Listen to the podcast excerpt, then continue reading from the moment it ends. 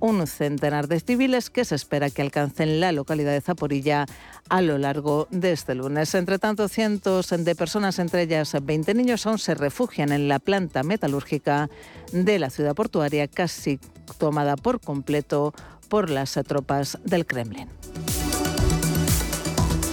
Continúan escuchando Red Intereconomía, se quedan ya con Alma Navarro y cierre de mercados. La información volverá dentro de una hora.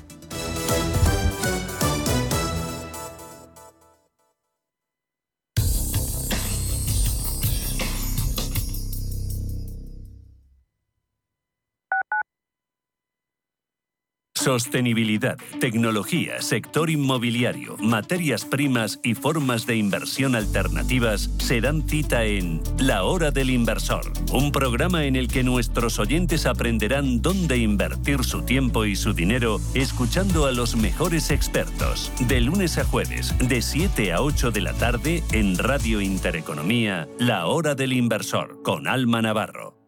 Finanbest, ganadores del premio del diario Expansión a la cartera de fondos de inversión más rentable en 2021 en categoría conservadora. Finanbest, 5 estrellas Morningstar para nuestro plan de renta fija mixta. Finanbest, gestor automatizado líder en rentabilidad por tercer año consecutivo. Finanbest, tú ganas.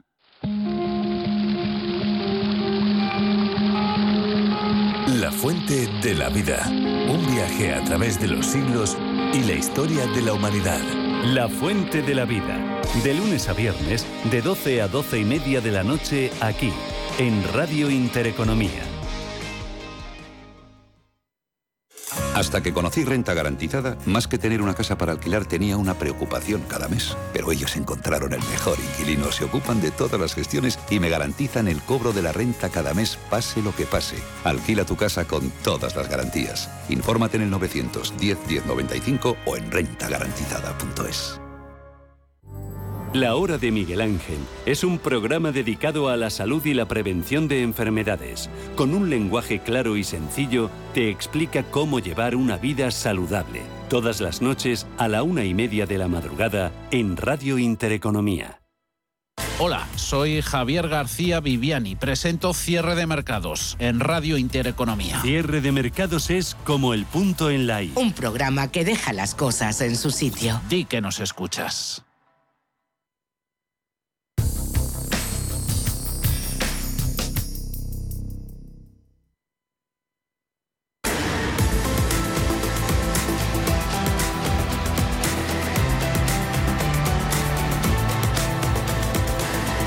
Cierre de mercados. La información financiera a la vanguardia.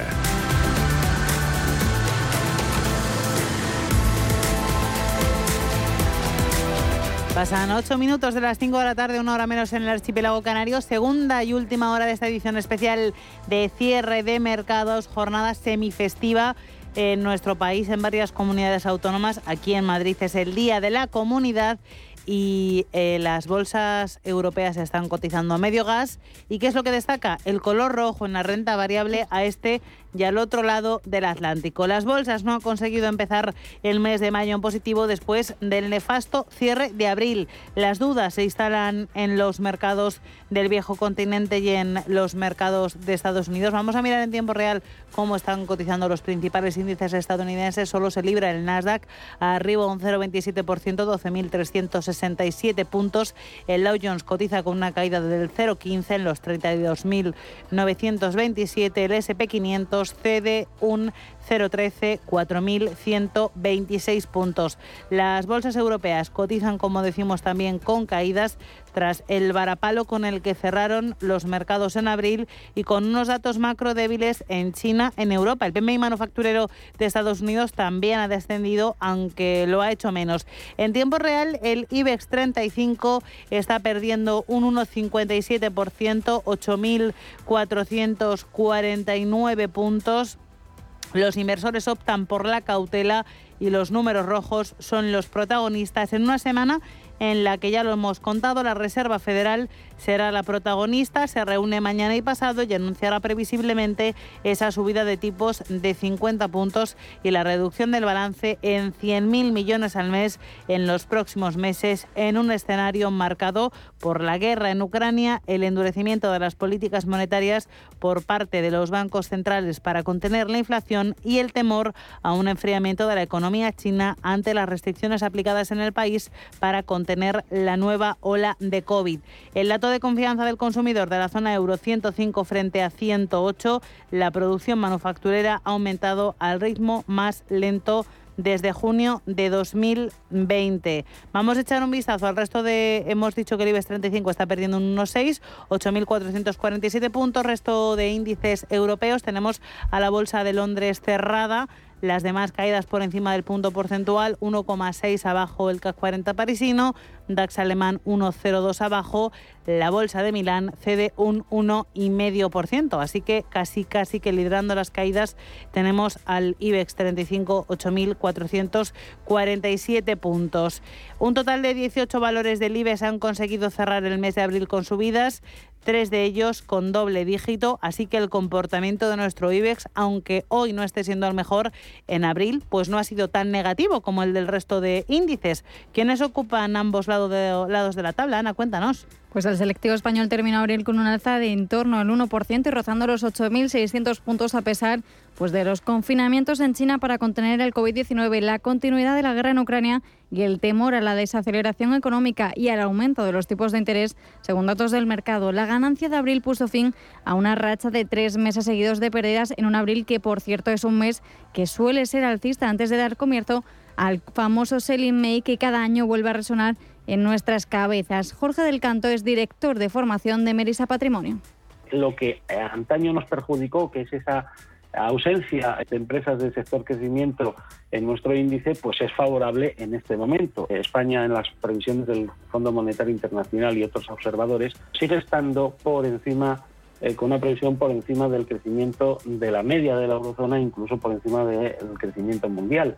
Y eso nos sigue convirtiendo en un país interesante, más y cuando eh, observamos cuál es la relación entre las cotizaciones y los beneficios que generan las empresas que nos dan esas cotizaciones, vemos que ese PER de SIDER, que es como lo podemos llamar, eh, está bajo. Es decir, la bolsa española en términos relativos está barata y estamos ante unas expectativas de crecimiento que si bien se han rebasado a la baja, eh, superan las expectativas o superan eh, superan a la mayoría de, mercados en crecimiento.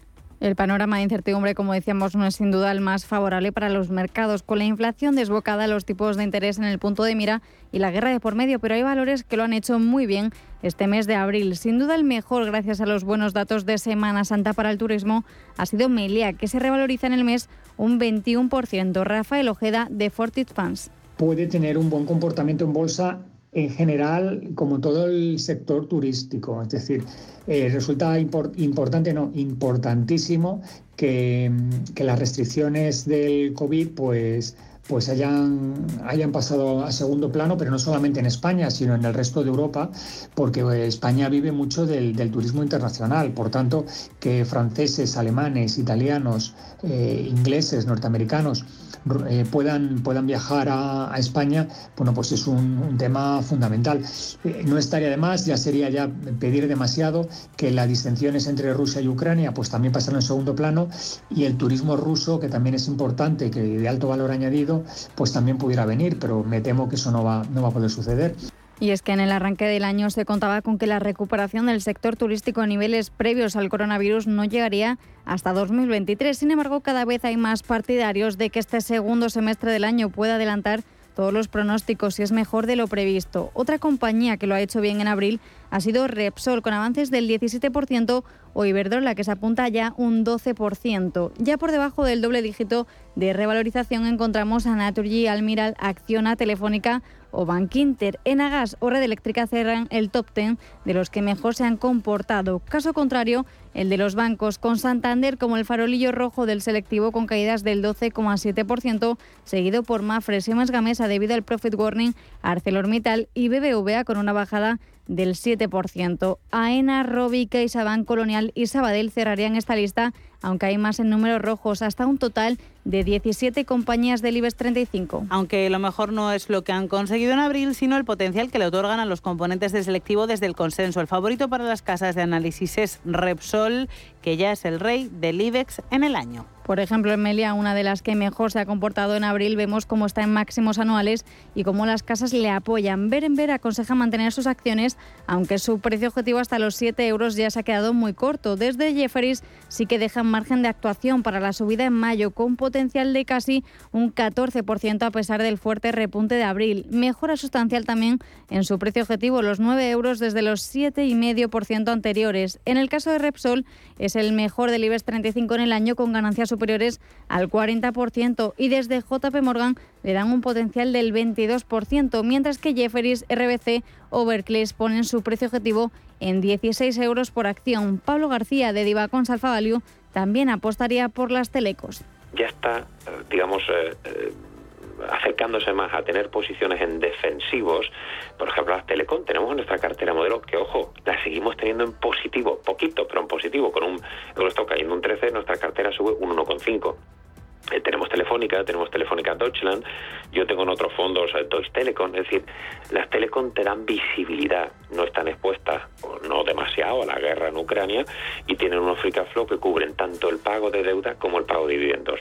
En el caso de Iberdrola, también entre los campeones desde Renta 4 apuntan a un margen de subidas del 15,5% y de hecho dos tercios de los valores del IBEX 35 presentan potencial de doble dígito a los precios actuales. De estos 11 valores cuentan con un potencial de recorrido superior al 30% y 5 por encima del 40%. En la parte más alta de la tabla se colocan las acciones de Acerinox, que ofrecen un rendimiento potencial del 58% sobre los precios actuales. A pocos pasos, algunos valores como Celnes, Grifols, Fluidra o Banco Santander. La entidad que preside Ana Patricia Botín tiene en los 4,04 euros su objetivo, más del 40% por encima de su actual nivel. Y no es la única entidad. Por ejemplo, Banco Sabadell tendría que subir algo más del 30% hasta llegar al objetivo, los 0,93 euros por acción. BBVA subir un 28% hasta los 6,39 CaixaBank y Bankinter, a pesar de haber sido dos de los bancos que más suben desde comienzos del año, también ofrecen un potencial adicional en sus precios de doble dígito.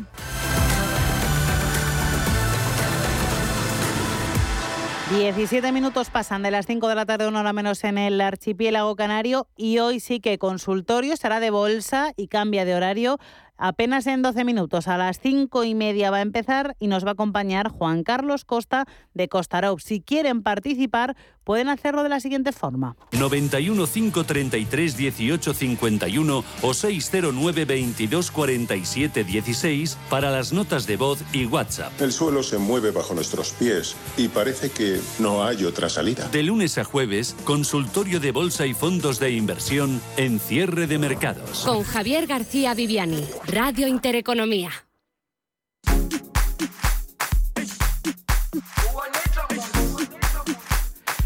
Incluso antes de que Rusia invadiera Ucrania, los precios de los alimentos habían aumentado en todo el mundo, impulsados por los mayores costes del transporte, la inflación energética y la escasez de mano de obra que siguieron a la pandemia, junto con el clima extremo. Los precios globales de los alimentos están en máximos históricos. El índice global que elabora la Organización de Naciones Unidas para la Alimentación y la Agricultura se ha disparado más del 40% en los últimos dos años. Máximo Torero es economista jefe de la FAO. Lo que está pasando es que un tercio de la producción de las exportaciones mundiales vienen de Ucrania y de la Federación Rusa pero de ese tercio eh, tenemos 7 millones de toneladas métricas de trigo que faltan por exportar y 12 millones de toneladas métricas de maíz. Ahora, esto puede generar una pequeña escasez en el mercado mundial, pero hay países que podrían cubrir esas exportaciones. Por ejemplo, India ha incrementado sus exportaciones en 7 millones de toneladas métricas de trigo, lo que resolvería el problema del trigo, y Brasil, Estados Unidos, Argentina podrían cubrirlo del maíz. Entonces el mercado está estrecho, pero hay posibilidades de que se pueda cubrir. Lo más importante ahorita es lo que pasaría en la siguiente cosecha. Si es que el conflicto se alarga, no tendríamos producción para el siguiente año y ahí sería mucho más complejo. La guerra en uno de los principales graneros del mundo, más las sanciones impuestas a Rusia y las medidas tomadas por algunos países para proteger su propio suministro de alimentos, han aumentado la amenaza de una crisis de hambre en toda regla.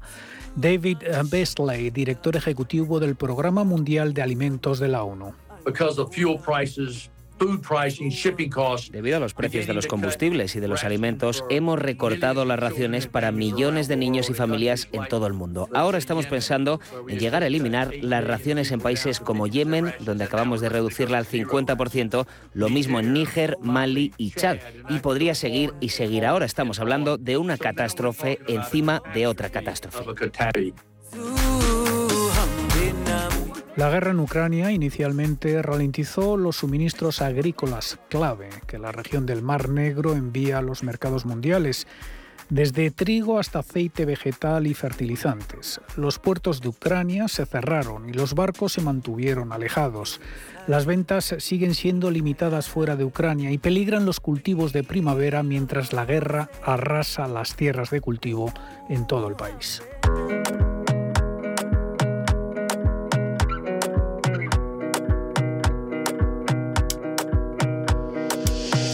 La energía y los alimentos están profundamente entrelazados. Los precios energéticos comenzaron a dispararse en 2021, a medida que la demanda de las economías se recuperaba de la pandemia. Juan Echanove, vicepresidente de Agua y Alimentos en la organización internacional CARE y experto en seguridad alimentaria. El precio tanto del gas como del petróleo y del carbón sigue subiendo y es un componente básico, el componente energético, en, el, en la factura para producir alimentos, porque es parte del coste del transporte, es parte del gasto de producción, es la gasolina para, eh, eh, para, para los tractores, etcétera. Los precios de los fertilizantes, cruciales para la mayoría de los cultivos, ya habían estado aumentando en todo el mundo antes de la invasión, en medio de problemas de suministro y problemas de producción. Ahora la guerra no ha hecho más que agravar el problema.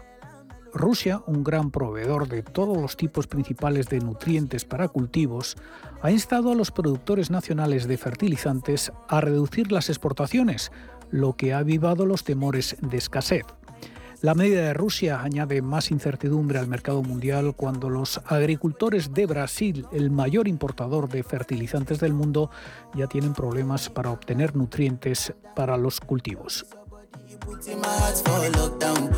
Rusia y Ucrania combinadas son los mayores productores de fertilizantes del mundo, especialmente fertilizantes de bajo coste, que son los que principalmente utilizan los países eh, en vías de desarrollo, países de África, América Latina, de Asia.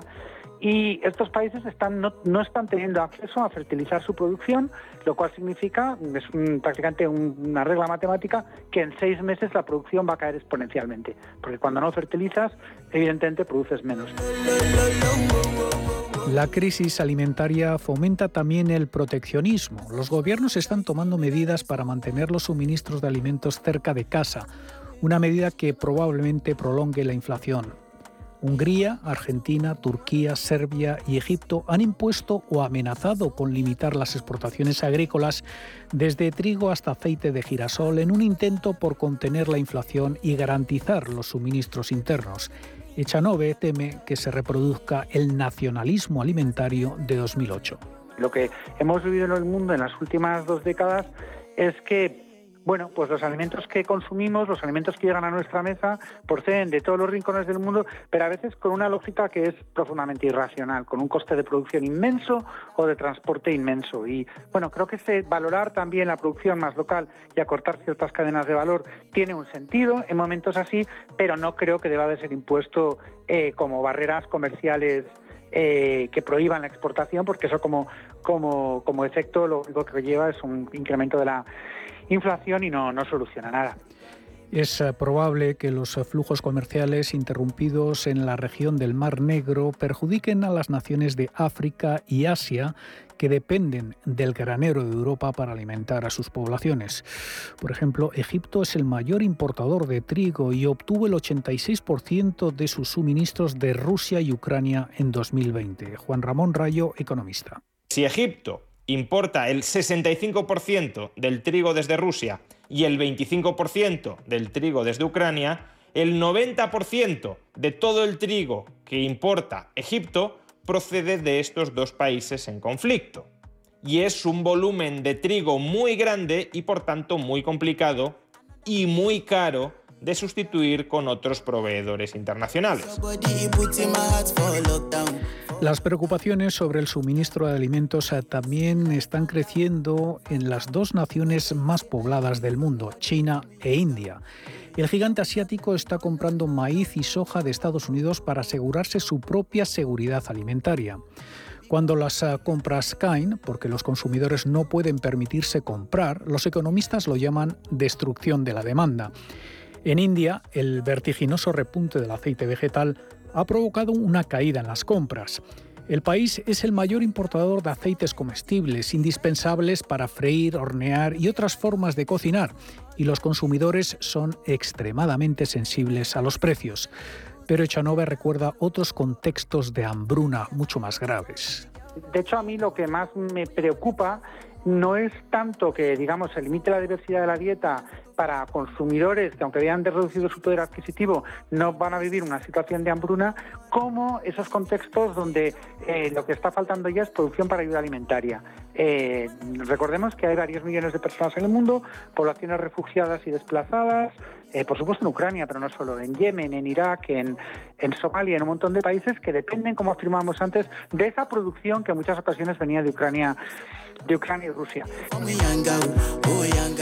Para evitar que la situación se complique todavía más, eh, será importante no solo responder a corto plazo, sino garantizar las próximas cosechas haciendo un uso más eficiente de los fertilizantes y prestar suficiente apoyo a los productores y agricultores. De lo contrario, con mayor estrés en la cadena alimentaria, se corre el riesgo de un estallido social y conviene recordar lo que ocurrió durante la primavera árabe.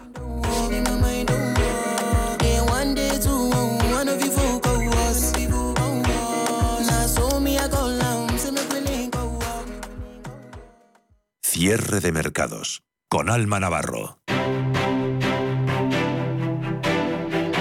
Mercados en directo.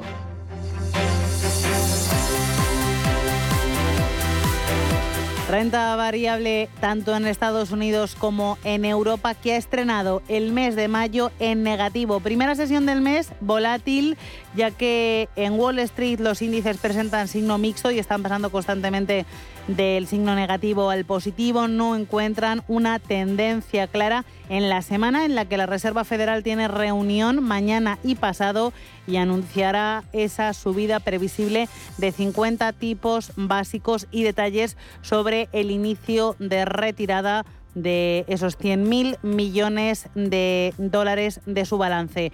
En Europa la situación es bastante parecida, con unas caídas más abultadas en todos los índices que están abiertos, porque hay que recordar que la Bolsa de Londres está cerrada en la sesión de hoy por ser festiva. El IBEX 35 cae un 1,68%, 8.440 puntos, pero es que todos los índices europeos caen por encima del punto porcentual. Primera sesión del mes de mayo eh, de la que no se recuperan las bolsas europeas después de haber tenido un mes de abril bastante negativo. Miguel Ángel Temprano, gestor independiente, ha dicho aquí en el análisis de las cuatro que la situación no va a mejorar en este mes que acabamos de empezar. Venimos no de un mal mes, venimos del peor mes desde octubre del 2008. El S&P este mes ha caído una barbaridad. Desde el 2008 no, había caído tanto. Pero esto hay que incrementarlo un factor que antes no teníamos, que era la inflación. La inflación tan disparada, no nos olvidemos que también afecta de alguna manera al dinero que tenemos invertido en bolsa. También es noticia en la jornada de hoy la renta fija porque está repuntando, lo hace fuertemente y hay que decir que el bono español a 10 años ha superado el 2%, ahora mismo en tiempo real un 2 clavado. El bono alemán a 10 años se acerca al 1% de rentabilidad, 0,96% arriba y roza el 3%. El bono estadounidense a 10 años se coloca en el 2,99%. ¿Conoce las oportunidades que ofrece el sector salud para invertir? En Bellevue, gestora suiza especializada en este sector, contamos con una amplia gama de fondos con la que puede participar en el crecimiento del sector, invirtiendo en todas sus áreas. Aportamos valor y diversificación a su inversión con fondos en biotecnología, salud digital y tecnología médica. Bellevue, primera gestora europea en sector salud. Prudencia, constancia, equilibrio y flexibilidad. Valores imprescindibles para una buena inversión. Gama de fondos Dunas Valor. La gestión independiente que sabe cómo proteger al máximo su inversión en el mar financiero. Información publicitaria de productos financieros. Consultar la información legal en nuestra web dunascapital.com. Y entonces un día, ¡pam! Vas y empiezas a quererte. Te miras y te dices, voy a vivir mi vida. Te miras otra vez, por fuera y sobre todo por dentro. Y tomas lo que más te gusta. Y en ese mismo momento te dices, me quiero. Es hora de quererse. El Pozo Bienestar, uno más de la familia. ¿Te apasionan los mercados financieros internacionales? Aprende sobre opciones y futuros americanos con los vídeos formativos, guías educacionales y webinarios gratuitos que encontrarás en la zona CM Group de eBroker ebroker.es, tu broker español especialista en derivados. Producto financiero que no es sencillo y puede ser difícil de comprender. Los nuevos conceptos energéticos son ya un presente. Por ello, en Radio Intereconomía nos sumamos cada semana a I Verde, un programa sostenible y eficiente, productivo e innovador en el que analizamos etiquetas tan conocidas como eco, cero, bajas emisiones, descarbonización o renovables. Recíclate cada martes de 2 a 3 de la tarde en Radio Intereconomía con José Luis Pichardo y descubre el futuro más verde.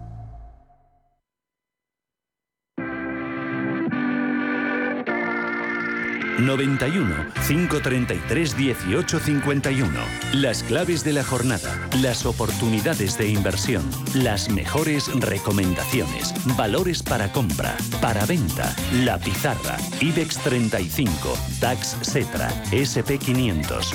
No dude en llamarnos 91 533 1851. Consultorio de bolsa en cierre de mercados. Edición especial de este consultorio de bolsa en cierre de mercados en este día semifestivo, 2 de mayo, día de la Comunidad de Madrid, en el que ya recibimos a Juan Carlos Costa de Costaró. Juan Carlos, bienvenido. Hola, muy buenas tardes, muchas gracias. Lo primero que tenemos que analizar es que no han arrancado bien el mes de mayo las bolsas, ni a este ni al otro lado del Atlántico. Tenemos enorme volatilidad en Wall Street con los eh, diferentes índices luchando por irse al terreno positivo. Ahora mismo los tenemos todos en negativo y con fuertes caídas en la bolsa europea. Y venimos del abril que venimos, Juan Carlos. Bueno, la verdad es que el mercado americano lo primero, eh, la volatilidad que se está produciendo es porque cuando un índice o un futuro o una acción importante llega a una zona donde se pueden marcar mínimos y donde ya ha estado hace unas semanas, como es el caso del Dow Jones, del Nasdaq, que son los que estarían marcando los mínimos, y el SP500 hay en torno a 4.100, 4.120, la volatilidad aumenta porque existe ahí una lucha entre bajistas y gente que compra para intentar mantener los soportes. Entonces es como si dijésemos una lucha. ¿Qué está ocurriendo? ¿Qué datos estamos viendo estos últimos días? Que ha habido fondos que invierten al otro lado del charco están, eh, están eh, teniendo muchos reembolsos. Eso yo lo tomaría como una buena noticia, es decir, hay mucho miedo, hay gente saliendo de los fondos, con lo cual los fondos tienen que vender sí o sí en el mercado. La contrapartida que les están dando esos fondos posiblemente sean inversores de los que suelen saber hacia dónde va a ir el mercado en las próximas semanas. Con lo cual yo creo que habría que ser un poco positivos. Y respecto a Europa, pues todo ha quedado marcado de esta mañana cuando se han producido caídas del 6, 7, 8% en la bolsa noruega en cuestión de segundos que dicen que bueno que puede haber sido un error y eso se ha trasladado se ha trasladado tanto a países como Alemania o España que han caído un 2 3% pero en cuestión de segundos qué ocurre que el volumen en España es lo que es y aquí viene alguien mete cuatro ventas y ese es el problema que tenemos. 200, 300 puntos en el IBEX eh, los pueden desplazar en cuestión de segundos. Pero bueno, mm, ah, dicho todo eso, estaríamos moviéndonos en soportes muy, muy importantes, de manera que hay que cruzar los dedos pensar que no se van a perforar a la baja y desde aquí podemos tener recuperaciones. Pues a tres minutos para el cierre tenemos al IBEX 35 perdiendo 148 puntos, que efectivamente no está nada mal, es bastante. Vamos con la primera llamada de la tarde. Tenemos a José Manuel. Muy buenas tardes. Muy buenas, muchas gracias, mujer. Gracias. Qué trabajadora sois. Lo intentamos, sí, sí. Vamos a ver qué me puede decir. Tengo Solaria compradas a 16 y hoy puse una orden, pero no se hizo, una orden de venta. Y, a ver qué me puede decir de CAF auxiliar de ferrocarriles, que no paran de coger contratos y, y nada, están mínimos eso ahí ya un montón de tiempo, no sé qué hacer con ellas. José Manuel, pues muchísimas gracias por su participación. Bueno, muy bien. Sobre, sobre Solaria, eh, yo lo que le diría es que durante esta semana vigile ahí la zona de 20, ha quedado ahí al lado. De manera que si yo dentro de la semana, de cada final de semana, eh, la cotización se establece por debajo, cotizando por debajo de 20, yo liquidaría y tomaría el beneficio y la volvería a esperar a ver si cae. Con lo cual lleva un beneficio importante y sería una lástima que se le fuese al traste. Sobre CAF, es un valor que ha sido de los más recomendados estos últimos años y lleva ya varios años ahí entre 30 y 40. No da más de sí. Yo, desde luego, a mí sigue sin gustarme. Entiendo que ahí en la zona 25-26 es un nivel como para no perderlo. Hoy ha quedado en 29 y medio, 29-35. Supongo que podría recuperar otra vez por encima de los 30, hasta los 30 y medio, 31. Yo por encima de 30 intentaría aprovechar para soltar. Aquí en 29 me arriesgaría y mantendría la posición porque el riesgo de caída también es bastante, bastante bajo. Ahora que mm, lleva años ya que este valor mm, no, vamos, para mí no tiene, no tiene posibilidades de, de dar grandes rentabilidades. Solaria y CAF. Tenemos ya el cierre del IBEX, así que si te parece, eh, Juan Carlos, vamos a hacerlo. Hacemos un poquito de publicidad y retomamos, ¿vale? Perfecto. Más es tener una red de asesores a tu lado para ofrecerte un asesoramiento personalizado a la hora de tomar decisiones de inversión. Mucho más es poder decidir cómo y dónde invertir con el mismo apoyo, facilidad e información disponible, pero cómodamente, desde tu ordenador o dispositivo móvil, allí donde estés. En Renta 4 Banco queremos ofrecerte mucho más. Por eso evolucionamos, para que no tengas que elegir. Más cercano, más digital.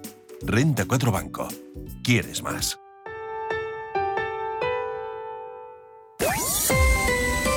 IG patrocina el cierre del IBEX. Pues el IBEX 35 termina su primera sesión del mes de mayo con una caída del 1,73% hasta los 8.436 puntos. Si buceamos un poquito por dentro entre los diferentes valores que lo componen, liderando las ganancias se han liberado en la jornada de hoy. Grifols arriba un 1,88% de beneficio, 16,30 sus acciones han terminado el día.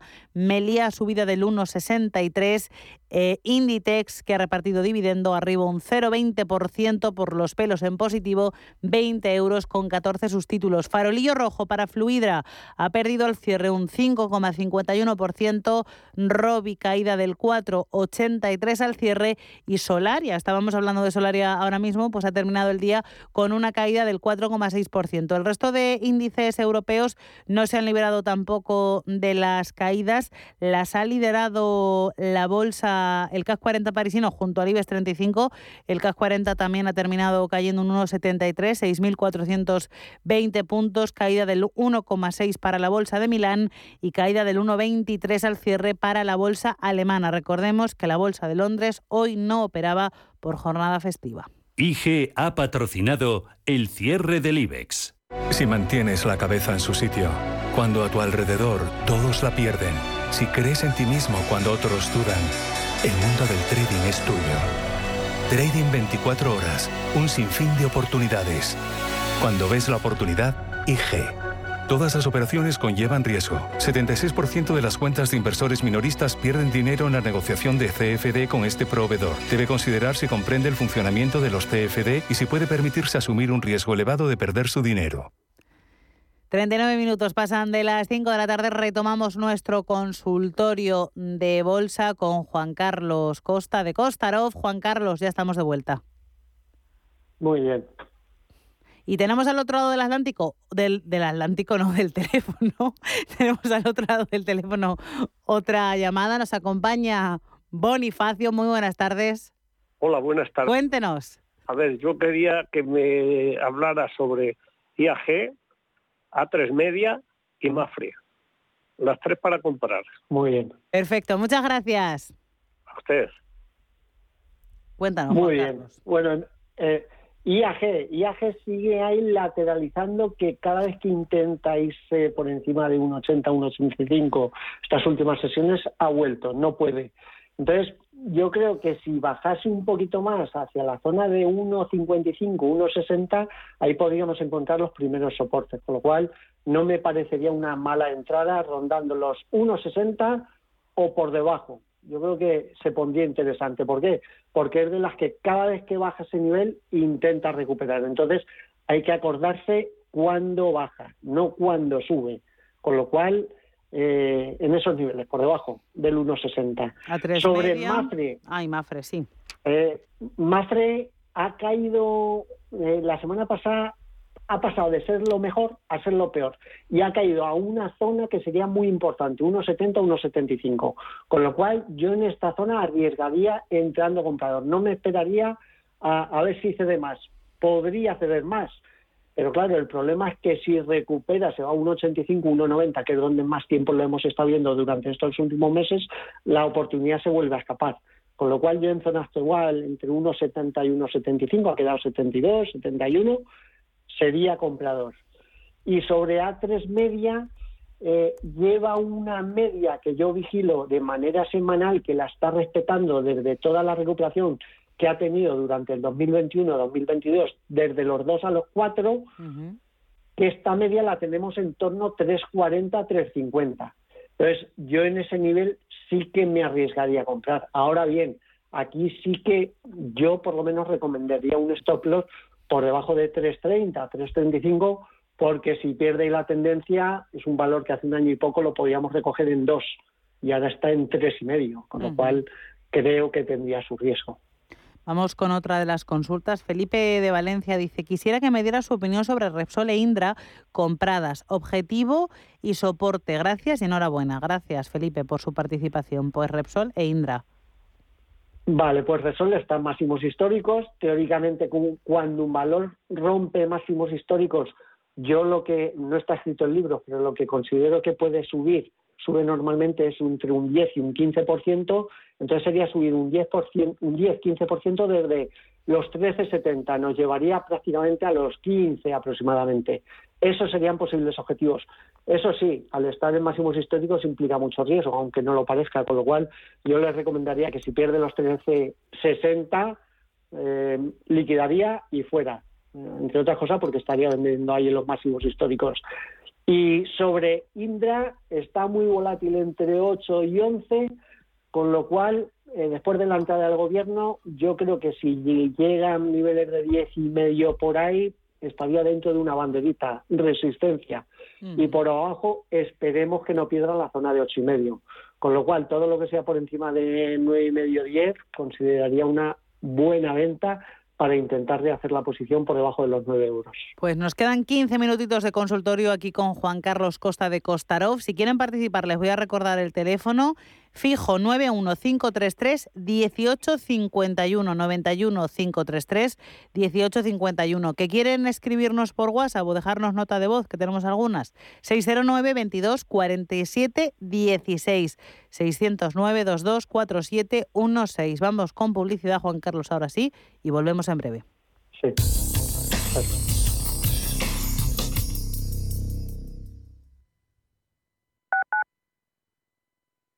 ¿Está buscando a alguien que valore sus finanzas? ¿O tal vez un financiero que tenga valores? Si lo que quiere es entender la economía, no se pierda Finanzas y Valores, los lunes de 2 a 3 de la tarde en Radio Intereconomía. Somos aquello que siempre quisiste ser. Creamos aquello que siempre quisiste tener. Las reglas del juego han cambiado. Somos traders. Operamos. Black Bear Broker. El broker de los traders. El Foro de la Salud es un programa de Radio Intereconomía que trata los temas sanitarios que nos preocupan desde todos los puntos de vista. El Foro de la Salud. Noticias, protagonistas, debates, sanidad profesional, farmacia, información útil, práctica y necesaria para la audiencia. El Foro de la Salud. Los lunes a la una de la tarde en Radio Intereconomía. Con la colaboración experta de Doctoralia. Más del 25% de la población en España se encuentra en riesgo de exclusión social. En la Fundación La Caixa facilitamos herramientas, metodologías y recursos a miles de entidades sociales para que las personas que más lo necesitan desarrollen su potencial. Solo es progreso si progresamos todos. Fundación La Caixa. En Radio Intereconomía nos adelantamos al futuro con My Economy. My Economy, una iniciativa que da voz a los nuevos mercados descentralizados. Bitcoin, criptoactivos, metaverso, NFTs. My Economy, de lunes a viernes de 3 a 4 de la tarde. My Economy, el espacio cripto de Radio Intereconomía. Radio Intereconomía, la radio de los empresarios y de todo el que desea ser el mejor informado.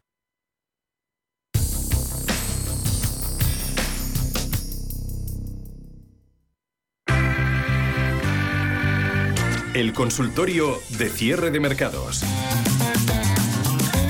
De vuelta en esta jornada especial de cierre de mercados, consultorio de bolsa con Juan Carlos Costa y tenemos otra llamada de teléfono. Gabriel, buenas tardes. Hola Alma, buenas tardes.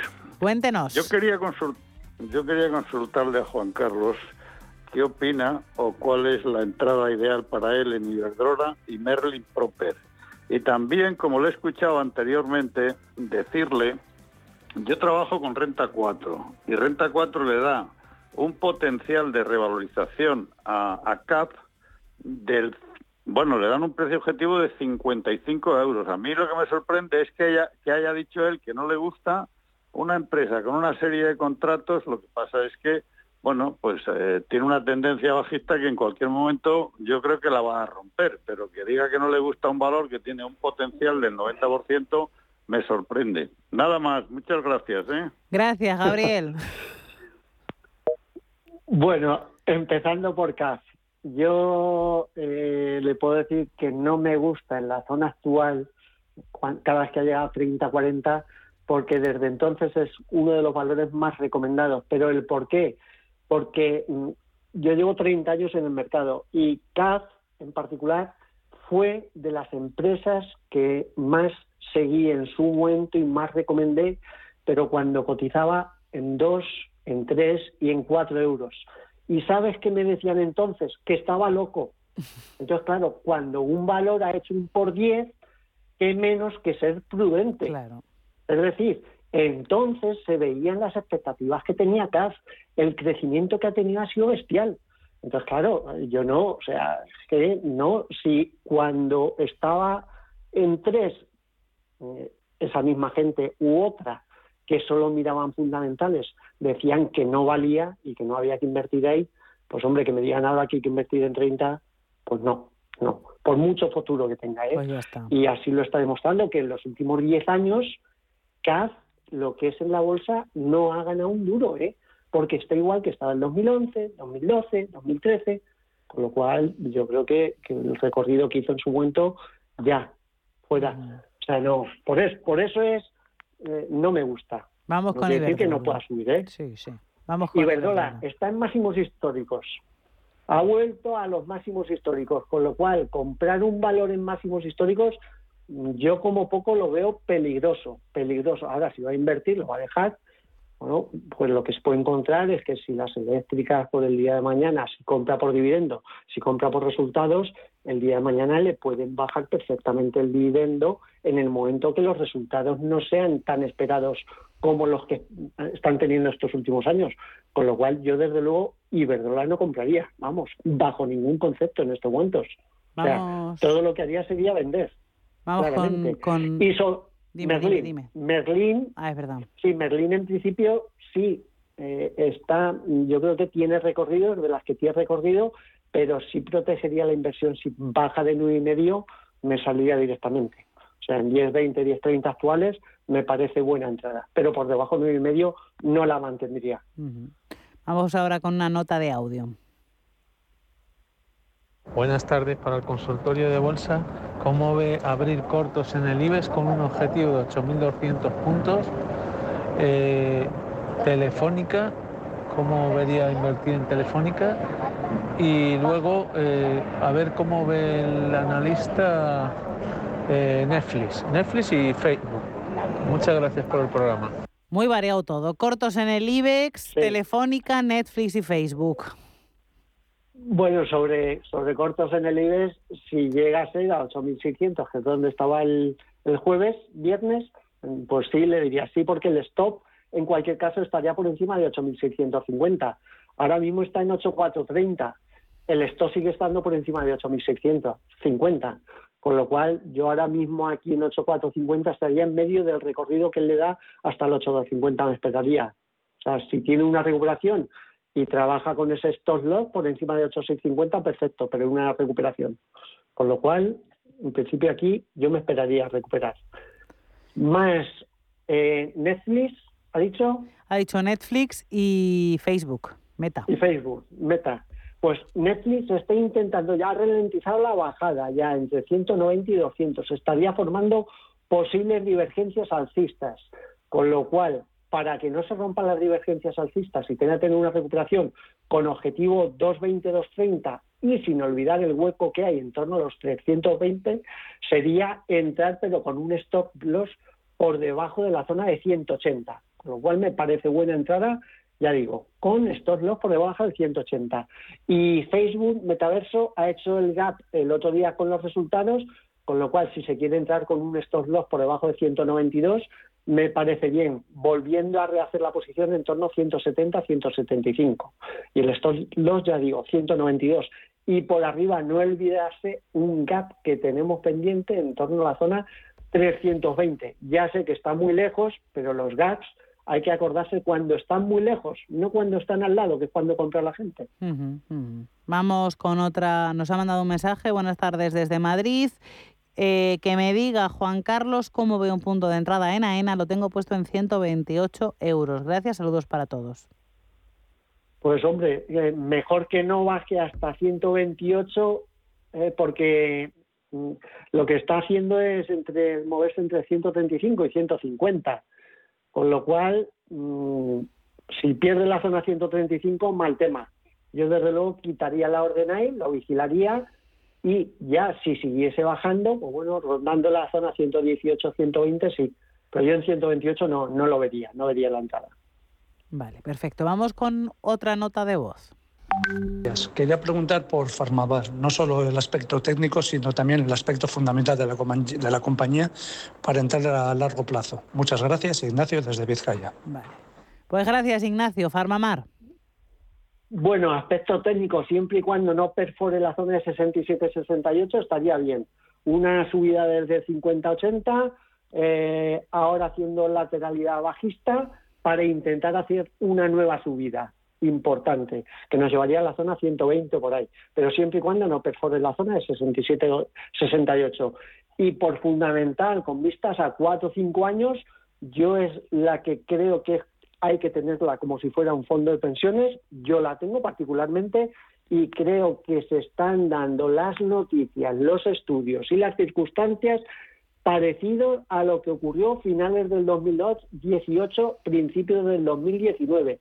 ¿Qué quiere decir eso? Que está sentando las bases para poder hacer un movimiento durante los próximos dos, tres, cuatro años muy, muy importante. Hasta ahora ha conseguido ya poner el mercado de CESIRE y los próximos dos, tres, cuatro, cinco años no solo ampliaría el CESIRE en segunda, en, en segunda línea que está para el cáncer de pulmón de células pequeñas microcítico, sino que podría ampliar a primera línea y luego podría tener la aprobación en Europa, podría en Japón, podría en Inglaterra, con lo cual el futuro que yo tengo para esta compañía es de lo mejor, de lo mejor, no solo de España, sino de Europa.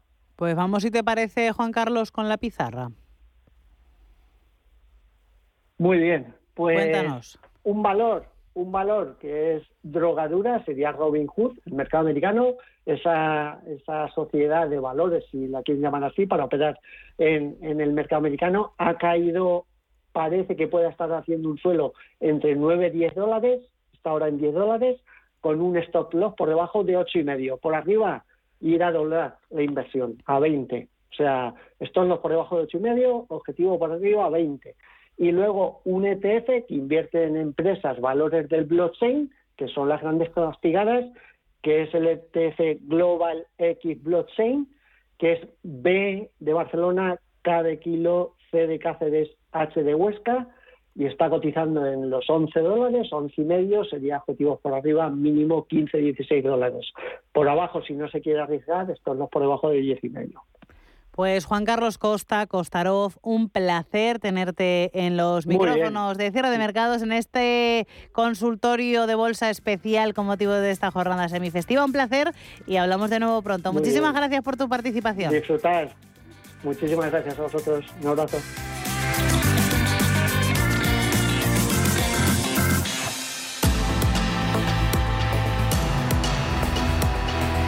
Y así ponemos punto final a esta edición semifestiva de cierre de mercados, segunda y última hora. Ahora se quedarán con redifusión en la siguiente hora. Vamos a echar un vistazo a los valores, a los índices estadounidenses en tiempo real. Sigue esa volatilidad, siguen los diferentes índices luchando por el signo positivo. De momento solo lo, lo mantiene el tecnológico Nasdaq, arriba un 0,28%, cae un 0,21% el Dow Jones y cede un 0,18% el SP500. Recuerden, jornada marcada por la reunión de la Reserva Federal que se va a celebrar martes y miércoles pendientes de esa subida de tipos. Se la contaremos aquí en cierre de mercados. El IBEX 35, recordemos que ha cerrado con una caída del 1,73%, los 8.436 puntos. Y recordemos también que en renta fija el bono español a 10 años supera por primera vez el 2% de rentabilidad desde el año 2015. Así terminamos esta edición de cierre de mercados. Volvemos mañana a las 4 de la tarde, las 3 en Canarias, con Javier García Viviani. Gracias a Candy Sánchez, que ha estado acompañándonos en la parte técnica.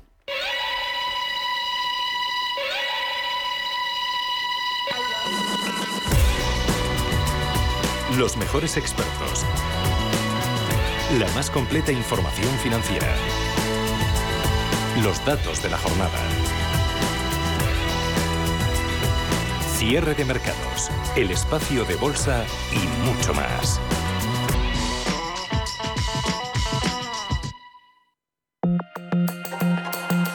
La dirección de Radio Intereconomía no se responsabiliza ni comparte necesariamente las opiniones y consejos de sus colaboradores o las realizadas por terceros ajenos a este programa.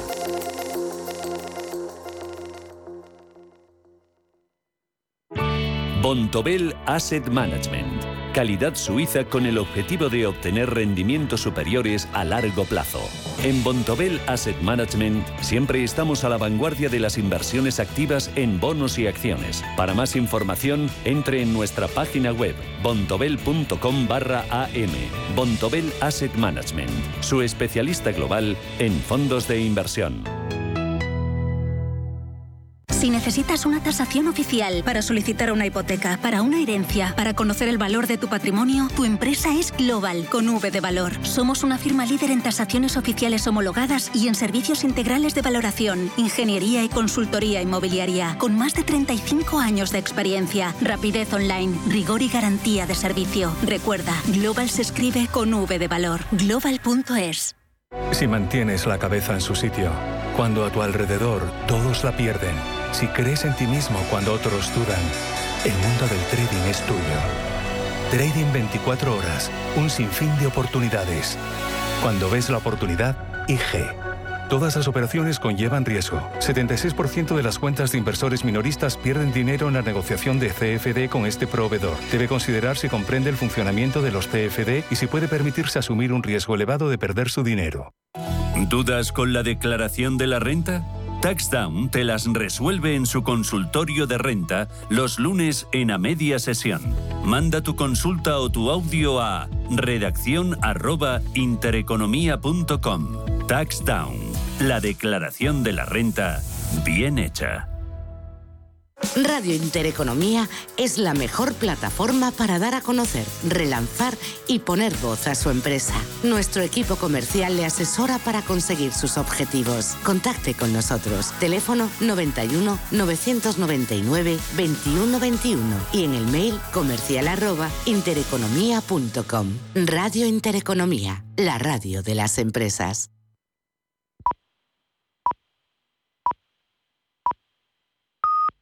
A continuación les ofrecemos